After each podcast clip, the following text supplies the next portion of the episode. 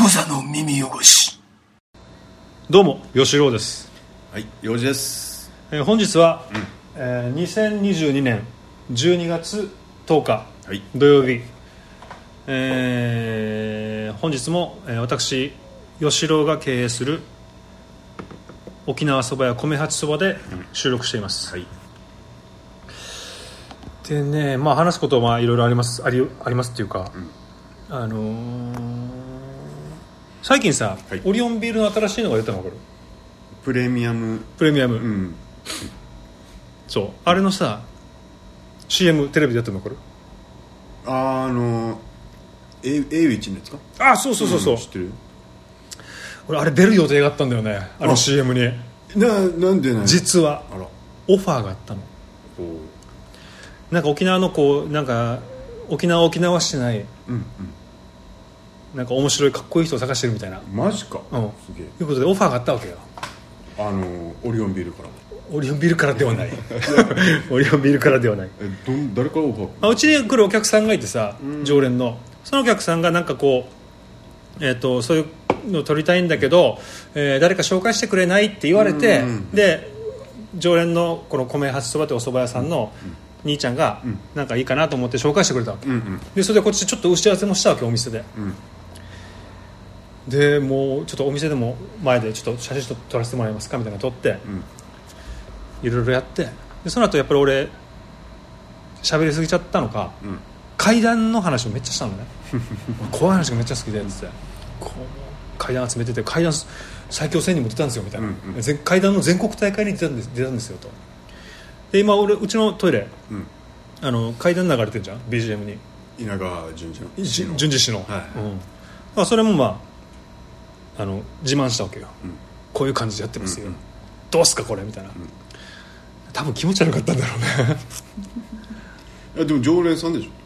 えーその常連さんがあの仲介してあーカメラマンみたいなカメラマンを連れてきたわけあこのなんたらかんたらを。そうそうそう、んプロデューサーみたいな人を連れてきたわけ、その人には刺さらなかったんだろうねわかる。いやでもあのいや違うあの直接あのこお断りがあったわけじゃなくて、このいろんな人を撮りたい、で本当で,、でこのスケジュールの中でこうすごいパズルのように組み合わせてるんですけど、なかなかこのお米八そばさんに行けないんですよねとうん。で今回はすいませんってなったわけあ、お断りの。連絡がいいお断りの連絡があったわけ、でも階段が気持ち悪かったんだろうなと思っていや、絶対そうだよね。だよなやっぱりな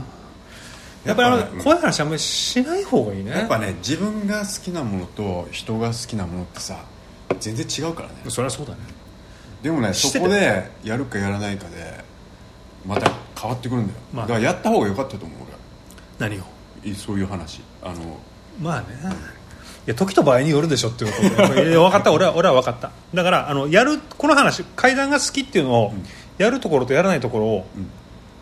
あの 選ぼうかなと思ってあまあ、まあ、り人見ないとね人見ないとダメだなでもめちゃめちゃチャンスだと思うなチャンスだったけどなチャンスだったね出たかったあの CM あの CM やるたんびにもう俺もうカクーってなるってなるもん、まあ、オリオンビールの CM あの皆さんし検索してみてくださいかっこいい感じに仕上がってるみたいあーかっこいい感じみたい みなんつうのかっこいい感じに仕上がってるのであれモンパチの曲だったししてるかえそうなのあのトラックっつうの知らんな知らんなあれはモンパチの曲使ってるんですよあー幼児が嫌いな、いや嫌いじゃない大好き 大好きなゆえのあれあれでしょディスりねディス大好きなゆえのディスり大好きなゆえの,、はい あのそうだねあれですよ分かった痩せてほしいってことよあねまあまあまあまあまあそこはなんか YouTube ライブ配信も伴うとやっぱりあの牙がなくなる ね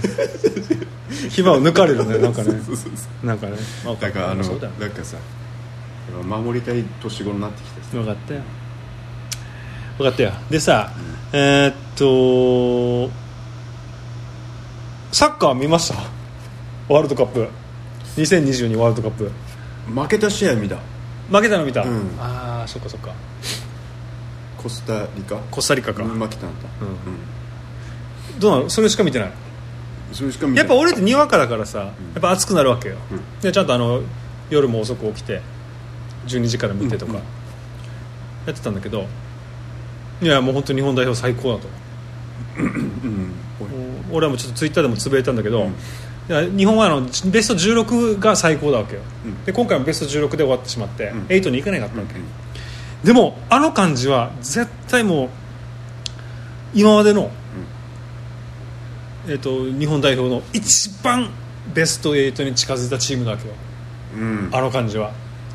らベストはベスト8.5に進出しましたっていうことを僕はツイあッターで本当にただつぶやいたんですけども、はいまあ、そこはまあ別にどうでもいいんですけど、うん三笘選手がすごいじゃないですかだ誰ですかこの話できないんだうん用事と本田じゃないの本題出てないか本ら田出てないのうん、いや俺もさ長最初さ長友氏とね、うんえっ、となんだ、えー吉田麻代麻也氏しかもう分からなくなってたわけ、あとは分からんわけ誰も久保君っていたよね久保は久ね保君でしたっけいたかもねそれあのあのシュートの久保じゃないよねあの漫画の11人抜きして死ん だ久保君じゃないよねあの子供の時からなんかずっと注目されてたいたはずいたはずいたはずいたはずあとあの前田大然かな、うんとか、まあ、いろんなの覚えたんですよ一応、僕もで三笘選手すごいわけうん何がそのスピスピード多分切り込むスピ多分スピードがすごいストライカーといかや俺もさ一応サッカーやってたんだけど中学校まではもうお手上げだからさ今は、うんうんうんちょっとよくわからないんだけどでもなんかやっぱりこうちょっとすごい今までのサッ日本のサッカーには見たことないような、なんかほら俺がさ小学校の時に見た鎌本選手の本とかはさ俺昭和、えー55年生まれ、まあ、54年生でで、まあ、43歳でしょ、えー小学校2年生とかからまあサッカーやって、まあ、途中やめたこともあるけど、まあ、5年生4年生5年生から本格的にまあ一応やってさ、でその時鎌本選手の本とか読んでたわけ、鎌本選手って知ってる知ってるよあのいたでしょ昔あの鎌本さんは知ってる川本選手でその選手が川本選手があの小学校2年生の時にあの沖縄に来たわけようんこう子供にこうサッカーを教えるみたいな感じで、はいそういうのとかも覚えてるんだけどその時に読んだその川本選手の本ではさやっぱり日本のサッカーっていうのはもうとにかく遅いとうんで、えー日本のサッカーは、えーまあまあいや例えばブラジルあの時ブラジルがよく出てたけど、ブラジルはうんトラップしてはい胸胸でトラップして、は前に落としたらすぐキックすると、いうんシュートすると、すぐ打つってやつすぐ打つ、うんんでも日本はトラップして落とした後に一回タッチして見てシュートすると、あそういう感じでものすごいもうタイムラグがあると、あはいい、うことのあのこのたこの2ステップ3ステップがないのを感じたわけ、あれ今回のやつ今回のやつ俺もねシュートするのが早いみたいなサッカーなんか全くわき興味ないし、うんうんわかんないんだけど、うんなんかね今回のや人たちはねなんか違うかったねなんかすごかったと思う俺は、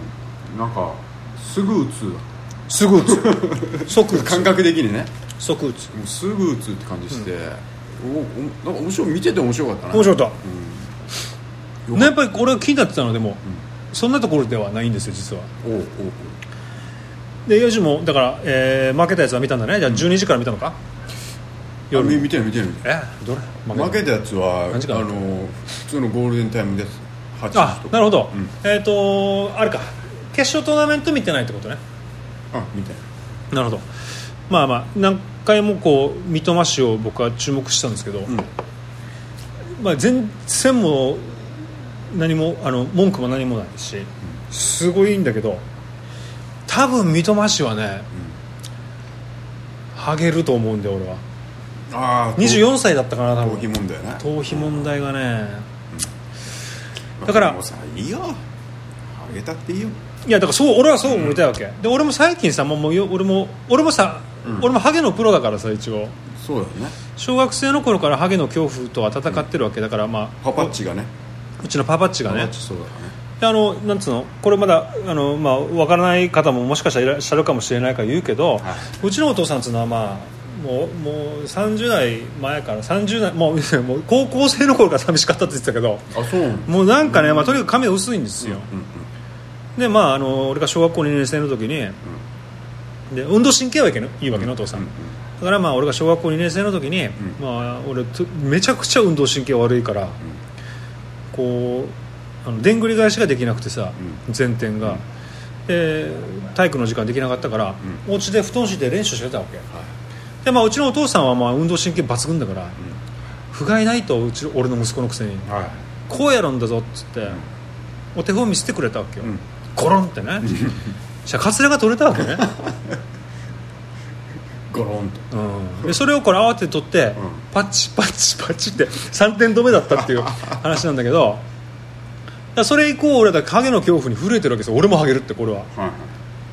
だから気をつけてきてたつもりなんだけれども、うんうんただついに俺もだからその最近美容室行くとさ、はいちょっと細くなってるよとあ言われたの言われた言われたあららら俺も 今このあの後頭部の方がねいやい娘にも言われたわけ「ハゲてない?」みたいな「どこいがやいやこっちこっち」あそうかだからもうスカルプ D スカルプ D スカルプ D だから俺今あスカルプ D シュッシュしてうんシャンプーもスカルプ D だからあはいやってんだけど、はいうんそんな俺から言わせてもらうと、うん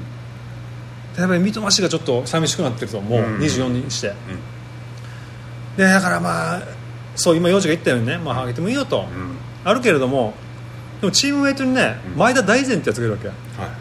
スキンヘッドのやつが、うん彼はハゲてないんですよあ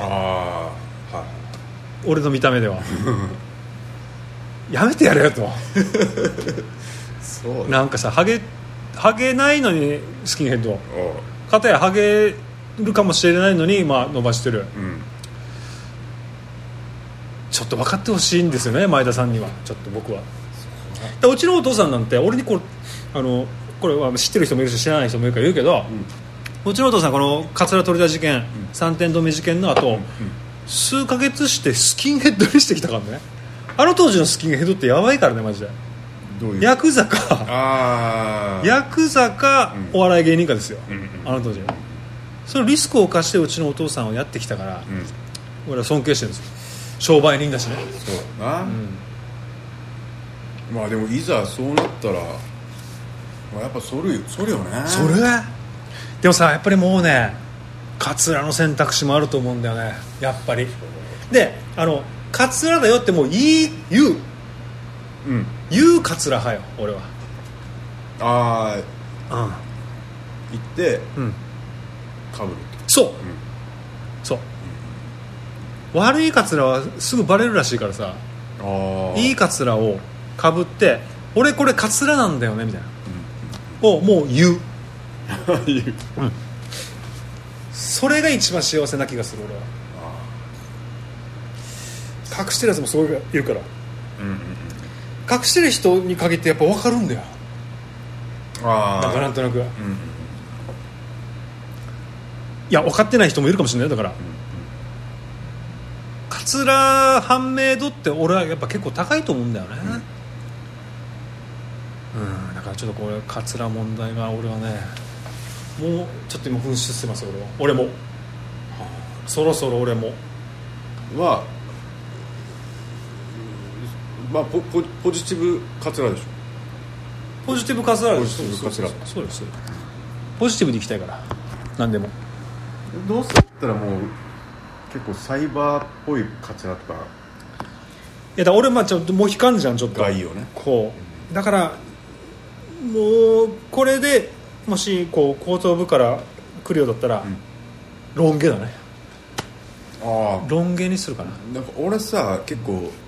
俺さっていうかロン毛かな あああなんか今若い子がさやってる色とかあるじゃんこのなんていうのアッシュっていうあ YouTuber みたいな髪があの色でしょのなんか全員 YouTuber に見えるんだけど俺なん分かかるくすんださうんピンクとか緑とかさ、あの色好きなわいやいや綺麗綺麗けね、だからそういうのやったら顔が伴ってこないでし ょいやいやだ大丈夫でしょ顔が大丈夫大丈もう顔の方もなんつうのかなもう20代の子と全然違うもん夫違うねもうさどこどの角度から撮ってもかっこよかったんだよ俺、知ってるでしょ私も自分で言うけど さすげえ年取るようないや撮ったマジでマジで撮っただって43だよねもうさあれだよもうロバート・デ・ニーロだよね俺ら俺ら確かに名優の域だよね もう年的にこのさはうん高校生とかにさ見てるとさだなロバート・デ・ニーロだよねわかるなでもさ、思わなんかさそういうロバート・デ・ニーロとかさ、他の例えば何でもそうだ昔イケイケメンイケメンというか、まあ、ヤクザの役やってる人もな何でもそうだけど彼らはさずっと俺らより年上じゃんはい俺は要するに平行で年取っていくわけだから、うんずれずれていくわけだからさ、はいはでもよずっとおじいちゃんとかだった気がしないなんかまあまあまあなんかまあ、でも人によるかなおじいちゃんっていうかまあなんかずっとあの時の年なんかなんつうの俺たちが見てた時も50代とかだったような気がしないなんかうんわかるわかなんかいろんな俳優さんとか見る時にさ、うんえあの時俺と同じ年だったのみたいな今の、るうんいやいやいやもっと年上だったでしょって思うことないなうんわかるわかるだけど、うんなんかね昨日たまたまテレビでさ、このなんか昭和のあの歌謡曲うんでなんかその年の1位誰かみたいなのあってさ、う見てたんだけど、あのー武田鉄矢の「贈る言葉うん」もエントリーされててとでその歌ってる当時の武田鉄矢出てたんだけど、ん若いね武田鉄矢は武田鉄若い矢からずっとさ、おじさんおじさんっていうかすげえ年上と思ってたけど思った思ったそうそう武田鉄矢なんかよく思うね、武田鉄矢氏はね昨日見た武田鉄矢はさ、もう全然俺たちよりかもう肌もツルッツルいでやそさりゃそうだよあのなんだ刑事物語だっけあのハンガーでハンガーヌンチャクちょっとさ須田将暉っぽかった なるほどあの送る言葉あなるほどねがさあ,、うんうんの歌ってる確かにねあの発売した頃のさ、た武田鉄矢のさ変なロン毛の変なロン毛っていうかままあ、あ、ロンゲロン ゲオリジナルの時ねあれ多分30代だと思うんだよだよな、 30代前半ぐらいだと思うんだけど、いやもっと若くないそうかなまあだから分かんないけどでもあの高、まあ、中高の時見てた武田鉄矢ってもうすげえおじさんだったそうだおねじさんっていそううだのはねもうおじいちゃんじゃねえかなぐらいそうの思おってじたさ思んっですてよた思ってたいあそれはもう超えちゃうともうあれだねや恐ろしいでそうすなっねちゃうねなんかそういう時期に俺たちもこうなってるね差し掛かってるっていうかさもう恐ろしい話ですよ、まあ、とにかくなんか話すのないの今ねすすげえあのフル回転で思い出してねじゃあ俺言っていいはいよいやまあちょっとね、まあ、これはまあ誰から聞いたかは伏せるけれども、うんやっぱ今あの統一教会の問題がすごいじゃないですか旧統一教会ああね問題が、うんああそうでちょっとその話ないかってちょっとし、まあ、ある知人に聞いてみたらね、やっぱねあのーまあ、変な話こうニュースでよく見る話ではあったんだけど身近にもあるんだなと思ってちょっとびっくりしたのが、んなんか、まあ、ある葬式の時にね、えー、とポツンと放っておかれてる家族がいたんだって。はうん、でそれはあの、まあ、その今回亡くなった方の、うんえーっとえー例えばあ亡くなった方の、まあ、長男らしいわけ、いはいは長男家族、いうん亡くなった方もなだいぶ年いってる人だけど、まあ、何人か兄弟がいて子供がいてさ、うんまあ、4人兄弟いてで、まはあ、いその長男の人らしいんだけど、はいその長男一家がポツンとうんなんか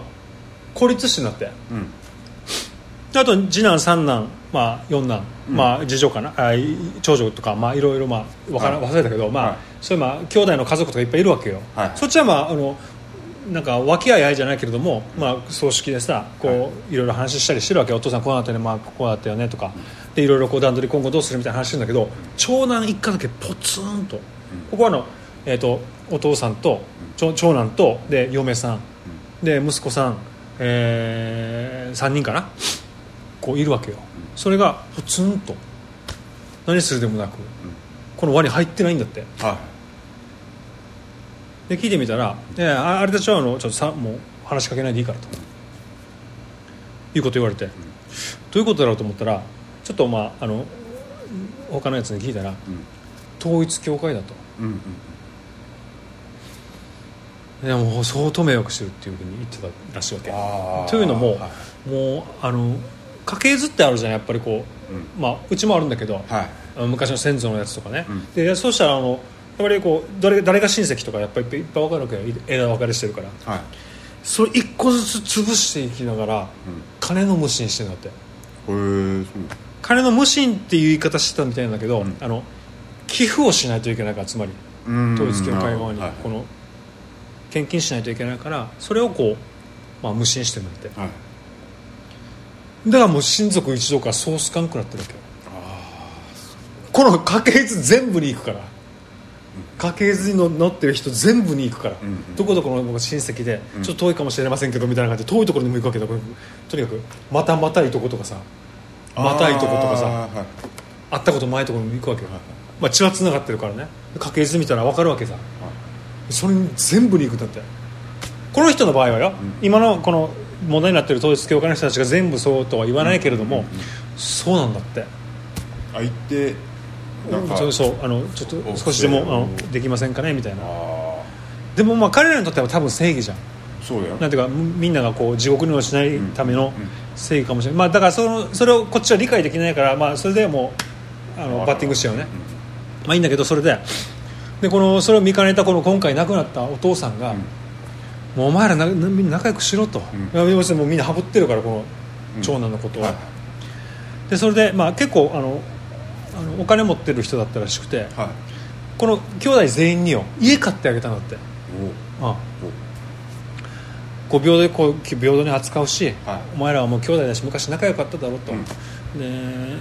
今後も俺が、えーまあ、死んでもみんな仲良くしろよと、いう感じでこう家をプレゼントしたんだって、はい1年も経たないうちに教会に寄付したんだってその家をこの長男の方長男あ あもう地獄よなあれ大変だよな家ごとなんかあげたみたいなんかそういう、うんちょっとよく俺もそその手続きがどうか知らんけどよくよくないねと思ったねやっぱねでもあのでもさほれ俺もさちょっと思うのがさ、あのサイレント見たあのサイレント超見てる見た、んあのキリスト教のこのあ最強してきたやつどのサイレントなの今今ちょうどドラマでやってんのあそれじゃないんだよあそうだよわそれも見たよキリスト教のサイレント、うん最近です俺は最近のやつしか見てないけど、うんスコセッシュのやつじゃなくてえーっと最近のやつもあるあるあるあの最近のやつがあるわけや沈黙ってやつじゃん沈黙沈黙あれでやっぱりこう宣教師がさ、うん日本人に感じたあの違和感はいこの苦行に耐えれば天国に行けるんでしょってやつはいあれがあれを感じたねあなんかかはいあの映画でもちょいやなんかいやそんな苦しいことしないでもいいよみたいな感じだったっけ宣教師があ私があの日本人日本人のこのキリスト教徒はいたち迫害されてるやつらのあはい心意気っつうのは、うん迫害されてなんぼみたいな「あーおい行ったらぜ」みたいな「もうもうどんどん来い」と「これで耐えたら俺ら天国パラダイソに行けるぜ」みたいなはいはいいう描き方だったっけ俺から、はい俺が感じたのは、なんかそれを感じる ね統一教会の問題にも俺は、なんかもうそのあえっと、ワクチンの話もそうあなんていうかやっぱりまあでも、まあ、そこれはそれはお互いだけど、うんお互いこう打った方がいいぜ打たない方がいいぜっていう話じゃんやっぱり、まあ、前前から何度も言ってるけど、うんうんうんこれ相手のこと心配してさ、うんうん向こうもワクチン打たない方がいいって言ってる人も俺らのこと心配してて、はい俺らも打たなくて大丈夫かって心配しててはいでそれでまあ平行線なわけじゃんうんうんだから話した方がい いよね、うん、多分ねだからやっぱこのさやっぱ暇なんだと思うんですよこの基本的に人ってさ、うんまあそうだねうん、あのではなんか生きるためにさうんいやこういいるじゃんここにまあもう基本生きるためじゃん俺らが生きてるのはね生き生きてるのは生きてる生きるために 死なないために生きてるじゃんね、まあそう死に向かってるけど、そうだね死に向かってまあは死,、あの死がむ死を迎えるまでは死なないってことうん、ね全ての生物はさそうだねあの死ぬまで生きてるじゃんねそうだでもそそれだけじゃんねあの生物ってうん生まれて死ぬだけじゃんね、うんその中にやっぱ人間はね暇っていうような時間ができちゃったんだよねうん余分だね、まあねうんその暇を作るためにこうなんか技術が発達したっていうかさもうだからそれあるからもうこんだけ科学もないのは発達してるとは思うんだけど、うんやっぱそんなのやっぱやっぱ宗教とかやっぱそんなの入ってくるじゃんね、うだんから別にやんなくていいことじゃん何がこの例えば自分があの信じてる正義正義正義に対してこ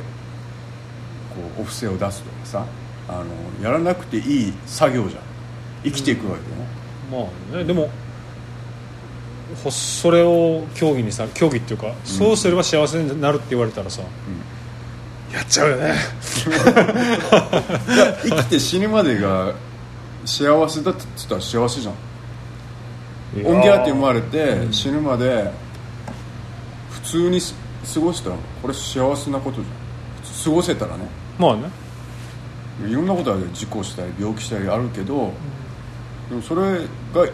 まあ、一番シンプルなことでしょ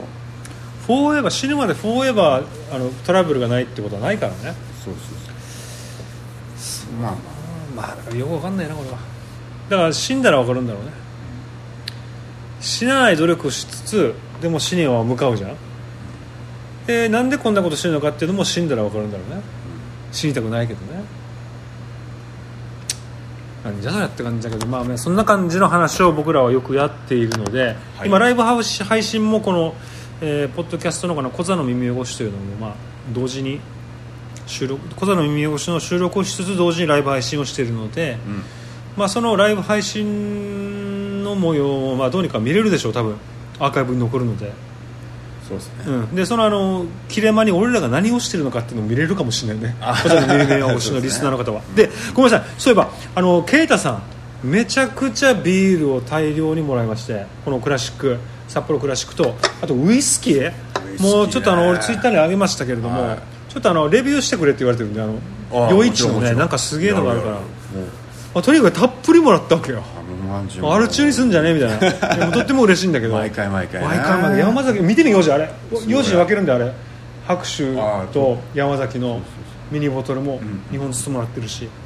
っとあれも飲むので OK そんな感じでじゃあ、はい今回は終わらせていただきます今回は終わらせていただきますっていうのはこれはあのポッドキャストの方ですね、はいで収録この生配信は引き続き続きますのでで、まあ、どんだけ俺らが酔っ払っていくのかってことも見れるかもしれないのであと3話ぐらいとかそうねそういう予定ですねということは、まあ、1時間以上は続くってことなんでそうだね苦ぐ苦行だと思ってね苦行だ ね皆さんにとってはもしくは初めての人にとっては、見ていただけるとはいね、、慣れるとハマるかもしれないしねもうねいや何でもやっぱ修行だしそうださよ、修行だようんくだらないことがこう自分の糧になるかもしれないしでハマってる人も何人かいいらっしゃると僕は思ってますので、いいようん過去の放送を聞いたら1000回回再生されてるのもあるからね、マジかうん、あるポッドキャストねあその 1, 話が一話が1話1000回っていいっていうのもあるいいじゃないですかまあ長いことやってるからね一番、さあうん普通に生きててさ、1000人の人に話をさ聞いてもらえる聞機いて会もらえる機会なんてないよそうそうないよないよないよ素晴らしいことうだよ、んまあそんな感じなんで皆さんはい小座の耳汚しよろしくお願いしますはいじゃあこの番組は「小座の耳汚し」という番組でございますググっていただいてそちらから番組へのご意見ご感想ご要望などお願いいたしますはいえー、ツイッターなどでつぶやくときには「シャープ小座耳」ハッシュタグかん、えーカタカナ小座漢字耳」でお願いしますでなんか飲み会飲み会じゃないやあの飲み物なんかも送っていただくのは全然問題ありませんので、はい収録のお供のお酒なんかは米八そばに送ってくださいで米八そばでは今、えー年越しそばの注文承っておりますので、えーそれもネットで検索して米八そばのホームページからよろしくお願いします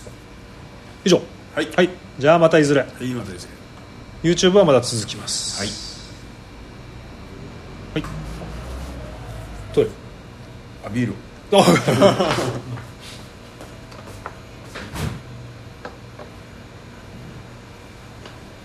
まあ今のところ誰も見てないよね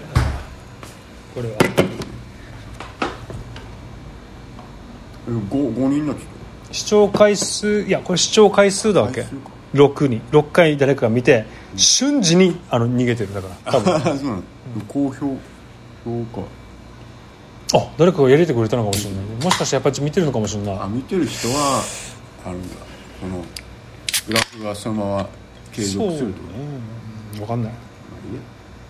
同時視聴多分俺だと思うこの、うんうんこっちで見てるから多分ねあなるほどねでまあ皆さんこんな感じで収録してるんですよはいでちょっと辛口でしょうかこれ4時かこれかうううちょまだこれ食べてない粉がうまいからこれなこれど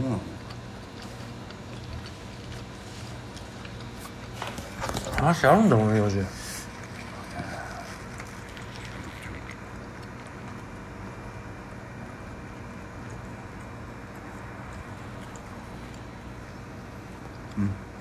うん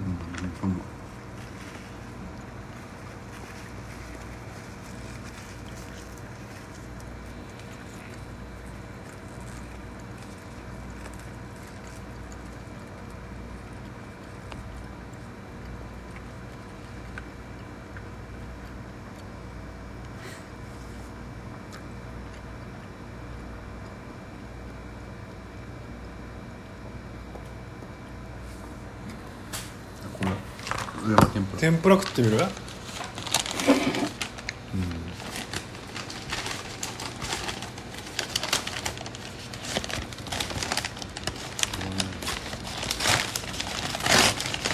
がありますけどね天ぷらうまいんだよちなょ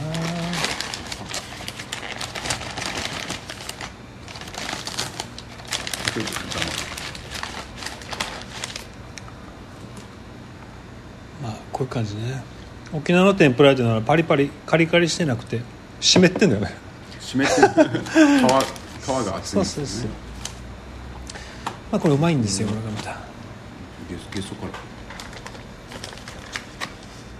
こうかな俺もいいあ塩かけないでいい塩っていうかこの粉かけたらめっちゃうまいと思うこの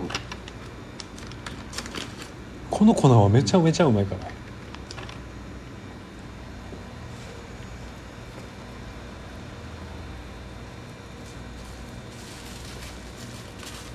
あれどうどうだゴンザレスさんは面白かっためちゃめちゃ面白かっ階段のイベンた階段じゃない階段じゃなかったもんトあ階段じゃない今回はなんか言えまあ、言わないでくださいっていう、まあ、オフレコあー話が多かったから面白かったでもあのああれ見てるクレイジージャーニーみ見てる見てるあのえっ、と麻薬ま麻行薬のあれ、んった話とかああどこだっけ麻薬製造会社に行ったの見たな見た見た見たあれジャングルの中のこれは全然裏話じゃないと思うんだけど、あ言っていい話だと思うんだけどあっちに入るじゃん、で取材するさ、その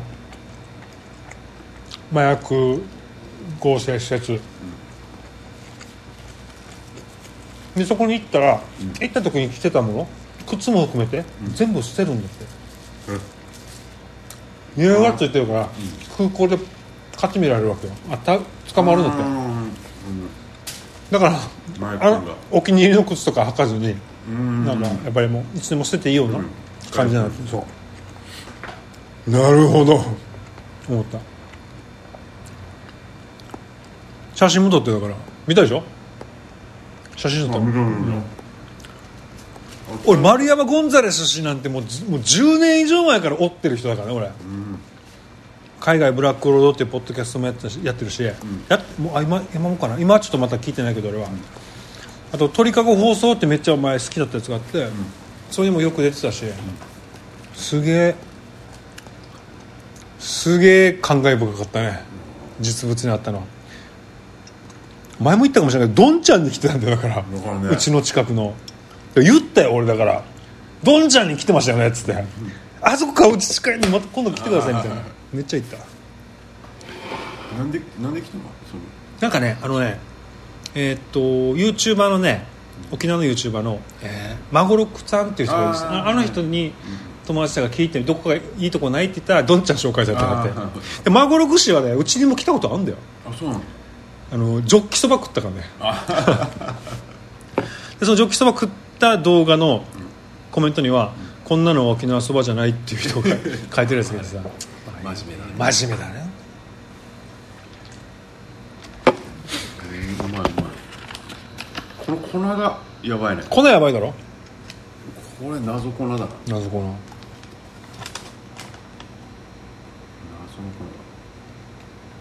えでもさなんか YouTube のライブ配信でさだはいあとかなみんなこう伏せ字にしてるさめっちゃあの喋る言葉も例えば「し」っていう言葉も使わずにあああれバンされるってことあれ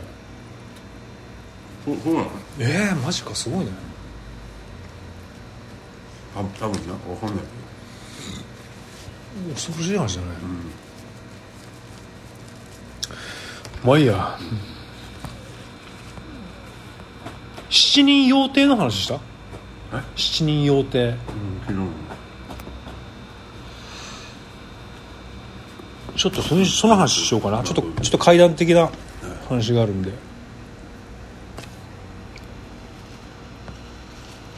うーんよしちょっとい行こうねこれで思い出したりしたらもうバンバン行ってよじゃはいあ思い出すんだろうねあなたにもね頼むよそれ全然もう飲むかっていうかえじゃあ行きますよさはい